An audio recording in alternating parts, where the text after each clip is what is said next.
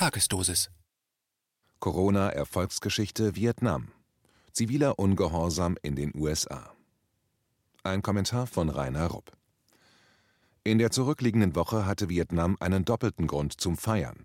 Da war der 45. Jahrestag des Sieges über die US-amerikanischen Invasoren, den das tapfere vietnamesische Volk mit tatkräftiger Unterstützung durch die Sowjetunion in langen entbehrungsreichen Jahren unter unglaublichen Opfern erfochten hat.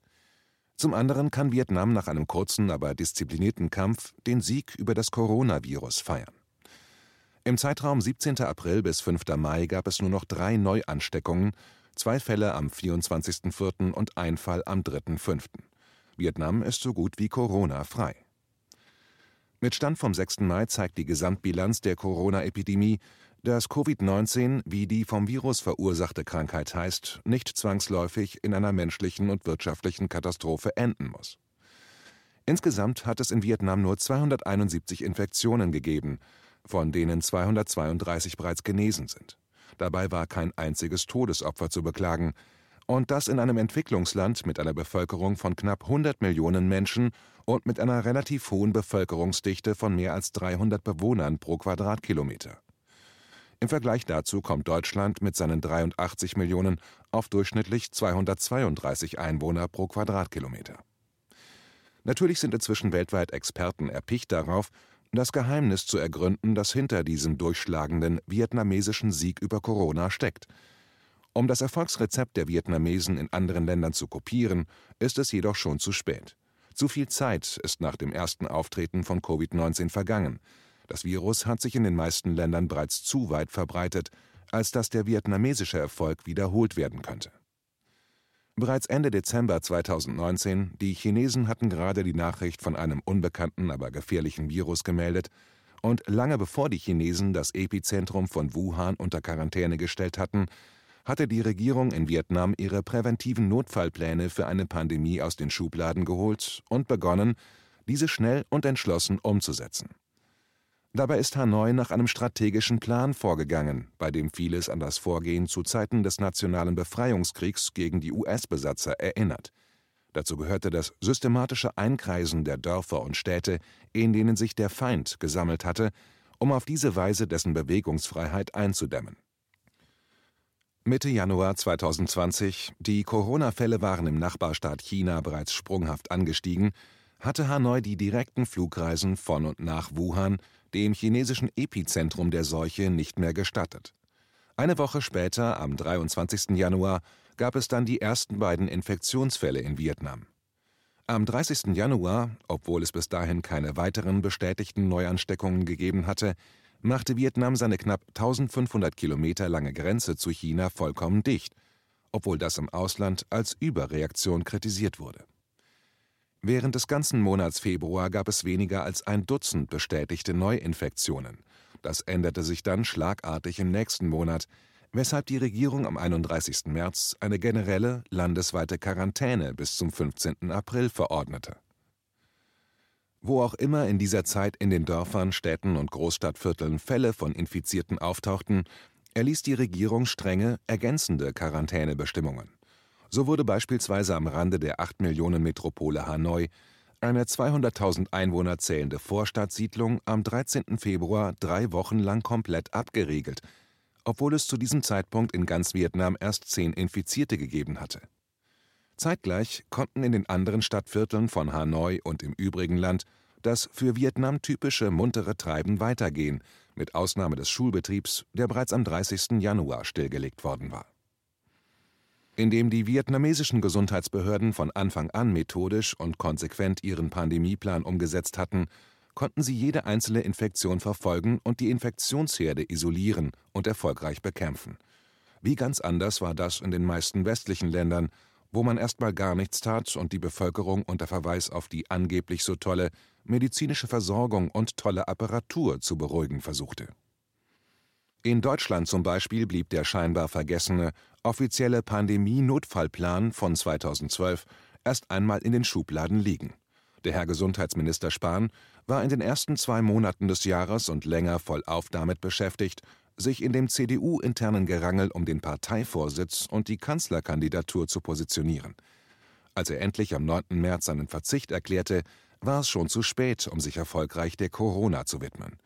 Zu diesem Zeitpunkt hatten die Infektionszahlen längst die kritische Masse überschritten, sodass, anders als in Vietnam, eine Nachverfolgung der einzelnen Infektionsfälle und deren Isolierung und gezielte Bekämpfung unmöglich geworden war. Um die schwerwiegenden eigenen Fehler zu korrigieren, entschieden sich dann die Politiker in Bundes- und Landesregierung bei der Corona-Bekämpfung für die brachiale Methode des bundesweiten totalen Lockdowns, dessen menschliche, soziale und wirtschaftliche Kosten noch nicht abzuschätzen sind. Derweil konnten in der asiatisch-pazifischen Region professionelle Hüter der US-geführten kapitalistischen Weltordnung den kommunistischen Vietnamesen ihren Erfolg bei der Corona-Bekämpfung nicht gönnen. Wie zu erwarten, versuchen sie, den Erfolg der vietnamesischen Regierung in den regionalen Medien kleinzureden oder rundum in Frage zu stellen, mit der Begründung, dass man Kommunisten niemals glauben dürfe. Teil dieser anti-vietnamesischen Front aus verknöcherten kalten Kriegern ist Phil Robertson, stellvertretender Direktor der asiatischen Filiale des US-geführten Propagandaorgans, das unter dem Namen Human Rights Watch firmiert und vorgibt, eine globale Menschenrechtsorganisation zu sein. So versucht Robertson zum Beispiel den positiven Artikel der großen australischen Zeitung Sydney Morning Herald über den Erfolg Vietnams unter Verweis auf die angeblich diktatorischen Verhältnisse in dem Land zu relativieren. Aber selbst der berufsmäßige Vietnam-Kritiker Robertson, der von der Zeitung Zitat als häufiger Kritiker des vietnamesischen Regimes Zitat Ende vorgestellt wurde, musste in dem Artikel einräumen, dass die Regierung in Hanoi Zitat über fähige Leute im Gesundheitsministerium verfügt. Zitat Ende. Auch gäbe es im Land, Zitat, fähige Fachleute, die mit der Regierung zusammenarbeiten, wie mit dem Virus umzugehen ist. Zitat Ende. Zudem erlaube die Struktur des politischen Systems in Vietnam, Zitat, dem nationalen Regime mit seinen Bürgern bis auf die Ebene der Dörfer und kleinen Siedlungen, Zitat Ende, zu kommunizieren. Zudem erkennt Robertson an, dass die Umsetzung der einschneidenden Quarantänemaßnahmen bei der Eindämmung der Ausbreitung des Virus eine Rolle gespielt habe, nur um anschließend sofort zu beklagen, dass diese Einschränkungen für die Bevölkerung manchmal, Zitat, zu weit gegangen seien. Zitat Ende. Diesbezüglich wäre es jedoch angebrachter gewesen, wenn Robertson zur Abwechslung die Vereinigten Staaten zur Zielscheibe seiner Kritik gemacht hätte, wo man ein Versagen auf der ganzen Linie feststellen muss. Mit Stand vom 6. Mai 2020 gab es in den USA 1,26 Millionen Infizierte, plus 24.572 im Vergleich zum Vortag, 171.000 Genesene plus 7.000 zum Vortag und 74.581 Todesfälle plus 2.557 zum Vortag. Als die Zahl der US-Corona-Toten letzte Woche die Zahl der im Aggressionskrieg gegen Vietnam gefallenen US-Soldaten 58.220 US-Kriegstote überstiegen hatte, gingen entsprechende Meldungen durch die internationalen Medien, die die beiden Katastrophen miteinander verglichen. Der naheliegenden Frage, wie viele der gealterten US-Vietnam-Kriegsveteranen jetzt überproportional unter den Corona-Toten vertreten sind, ist jedoch niemand nachgegangen, obwohl viele der Veteranen heute durch Corona besonders gefährdet sind. Denn in Vietnam ist die Gesundheit von zigtausenden GIs dauerhaft ruiniert worden, zum Beispiel durch Kontakt mit dem hochgefährlichen Agent Orange Gift, von dem Millionen Tonnen als Teil der verbrecherischen chemischen Kriegsführung des Pentagon über Vietnam versprüht wurden. Mit derzeit über 74.000 Corona-Toten stehen die USA weltweit an erster Stelle, weit vor China mit aktuell 4.633 Todesfällen und das bei einer vierfach größeren Bevölkerung von knapp 1,4 Milliarden Menschen. Damit haben die Vereinigten Staaten auf makabre Weise ihren Anspruch als Ausnahmenation unterstrichen. Tatsächlich hat das mächtigste Land der Erde, das fast eine Billion Dollar für Kriege und Rüstung ausgibt, unter allen entwickelten Industrieländern für die arbeitende Bevölkerung das miserabelste Gesundheitssystem. Der hohe Anteil der US-Bevölkerung, der aus Kostengründen nicht krankenversichert ist, der wegen der kaum existierenden und qualitativ schlechten staatlichen Gesundheitsvorsorge an unbehandelten Vorerkrankungen leidet und sich armutsbedingt schlecht ernährt, dürfte eine teilweise Erklärung dafür sein, dass die US-Bevölkerung besonders stark von Covid-19 heimgesucht wird. Aber für diese alles andere als wünschenswerte Sonderstellung gibt es noch viele andere Gründe und Verhaltensweisen, die in Bezug auf die Virusbekämpfung das totale Gegenteil zum Erfolgsmodell Vietnam sind. Da wären unter anderem das in den USA 1. nicht nach einem strategischen Pandemieplan gehandelt wurde und wird 2. die verantwortlichen Behörden lange, viel zu lange untätig geblieben sind 3. die Bundesbehörden sich mit den Landesbehörden endlos über Zuständigkeiten gestritten haben und immer noch streiten 4 die bis aufs Blut ausgefochtenen parteipolitischen Streitigkeiten zwischen Demokraten und Republikanern nicht nur den US-Kongress lähmen, sondern auch die Zusammenarbeit zwischen der Trump-Administration und dem Repräsentantenhaus erschweren. Zudem wird auch die Kooperation zwischen der Trump-Administration und denjenigen Bundesländern, die von Demokraten regiert werden, oft blockiert. 5 die sehr heterogenen Bevölkerungsgruppen politisch extrem polarisiert sind und daher nur schwer oder überhaupt nicht von der Dringlichkeit der Einhaltung der Quarantänemaßnahmen überzeugt werden können. Das hat wiederum eine Reihe von Gründen. Nicht selten werden hinter den Quarantänemaßnahmen dunkle Verschwörungen oder einfach nur Schikane der herrschenden Mächte vermutet. Für viele Menschen sind die Maßnahmen unbequem Oft werden sie auch nicht verstanden und erscheinen deshalb übertrieben und werden entsprechend abgelehnt bzw. konterkariert. Der Hauptgrund dürfte aber sein, dass in sehr vielen Fällen die Corona-Maßnahmen die berufliche bzw. materielle Existenz der Bürger zu vernichten drohen. Bereits vor der Corona-Krise hatten Umfragen ergeben, dass 40 Prozent der US-Bürger über weniger als 400 Dollar Notgroschen verfügen und die unteren 20 Prozent außer Schulden gar kein Geld in Reserve haben.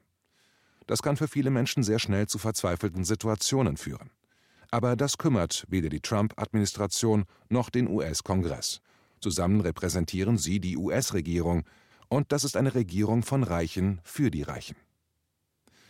Anders als bei Banken und Großkonzernen ist Washington daher bei der Verteilung staatlicher Hilfen an die von Corona besonders betroffenen Familien der Unter- und Mittelschicht sehr viel selektiver und weitaus weniger großzügig.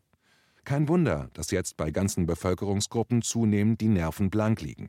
Zumal seit Beginn der Corona-Krise über 26 Millionen Amerikaner von einem Tag auf den anderen ihren Job verloren haben. Seit Mitte April hat sich der wachsende Unmut in der US-Gesellschaft zunehmend durch öffentliche Proteste unter demonstrativer Missachtung der staatlichen Lockdown- und Quarantänemaßnahmen bemerkbar gemacht. Immer öfter waren die Demonstrationen vor den Behörden oder Regierungssitzen der Bundesländer von schwer bewaffneten Bürgermilizionären begleitet, die dann den Einheiten der Polizei und/oder der Nationalgarde, die zum Schutz der öffentlichen Gebäude angerückt sind, Auge in Auge gegenüberstehen. Aus Sorge vor einer Initialzündung, die schnell zu einer Explosion des bewaffneten zivilen Aufruhrs in den USA führen könnte, hatten Polizei und Militär bisher nicht den Auftrag, die nicht erlaubten Demonstrationen zur Beendigung der Quarantäne mit Gewalt aufzulösen. Dabei dürfte auch die zusätzliche Sorge mitschwingen, dass es im Ernstfall zu einer Fraternisierung zwischen den bewaffneten Demonstranten und Polizisten und Nationalgardisten, die in den jeweiligen Bundesländern zu Hause sind, kommen könnte. Dass diese Sorge nicht von der Hand zu weisen ist, zeigt ein bemerkenswerter Vorfall, der sich am 1. Mai vor dem Kapitol in Sacramento, dem Sitz der Landesregierung von Kalifornien, zugetragen hat. Neben San Francisco und anderen Städten hatten sich Medienberichten zufolge an diesem Freitag auch in Sacramento Tausende von Demonstranten versammelt, um massiv gegen die hyperrestriktiven Corona-Restriktionen des demokratischen Gouverneurs Gavin Newsom zu protestieren. Den Demonstranten gegenüber stand eine Hundertschaft von Polizisten, die in ihrer schwarzen Straßenschlachtmontur wie furchteinflößende Roboter aussahen. In mehreren Reihen tief gestaffelt und knüppelschwingend blockierten sie der friedlichen, aber chaotischen Demonstrationsmenge aus Plakaten schwingenden Männern, Frauen und Kindern den Weg zum Kapitol. Als es dort weder vor noch rückwärts ging, schien sich die Lage zuzuspitzen. Das war der Moment, als der ehemalige US-Soldat der Marines Cordy Lee Williams ein Megafon ergriff und die kalifornische Staatspolizei aufforderte, Zitat, zu entspannen und abzuziehen. Zitat Ende. Zitat im Angesicht der Tyrannei, im Angesicht der Freiheit werdet ihr in eurer Aufstandsbekämpfungsausrüstung weiter gegen friedliche Demonstranten stehen? Zitat Ende, fragte Williams. Zitat, oder werdet ihr sagen, weißt du was, es ist Zeit, dass ich mich für mein Land einsetze, weil ich einen Amtseid abgelegt und gesagt habe, Ich werde mein Land gegen alle Feinde verteidigen, egal ob aus dem In- oder Ausland. Zitat Ende. Williams fuhr fort, Zitat, Ihr könntet euren Job verlieren, aber ich würde lieber meinen Job verlieren als meine Seele. Zitat Ende. Zitat, was willst du heute Abend deinem kleinen Jungen oder deinem kleinen Mädchen erzählen, dass du deinen Schlagstock genommen hast und einer Person den Schädel eingeschlagen hast, die eine Mutter war? Ist es das, was ein harter Kerl tut? Das ist nicht das, was im Marine Corps Ehre, Mut und Einsatz bedeutet. Zitat Ende. Williams stellte dann direkt die Integrität der Befehlshaber in Frage. Zitat: Im Militär haben wir sowas wie einen rechtmäßigen Befehl. Wenn du einen Befehl erhältst, dann musst du überprüfen, ob dieser Befehl ein rechtmäßiger Befehl ist oder ein Scheißbefehl. Wenn es ein Scheißbefehl ist und er den Schnüffeltest nicht besteht, dann sagst du Sergeant, dann sagst du Oberst, dann sagst du General, dann sagst du Gouverneur, das tue ich nicht. Für sowas habe ich nicht meinen Arbeitsvertrag unterschrieben. Zitat Ende. In diesem Stil sprach Williams noch einige weitere versöhnliche Punkte. Unmittelbar nachdem er seine Rede beendet hatte, zogen sich die ersten Polizisten bereits zurück. Weitere folgten, und innerhalb von zwei bis drei Minuten waren sie alle unter dem Applaus der Demonstranten abgezogen. Das dürfte etlichen Leuten in den oberen Etagen des Oligarchenregimes USA einen kalten Schauer über den Rücken gejagt haben. Die Videoaufzeichnung dieses Vorfalls ist in der Schriftversion verlinkt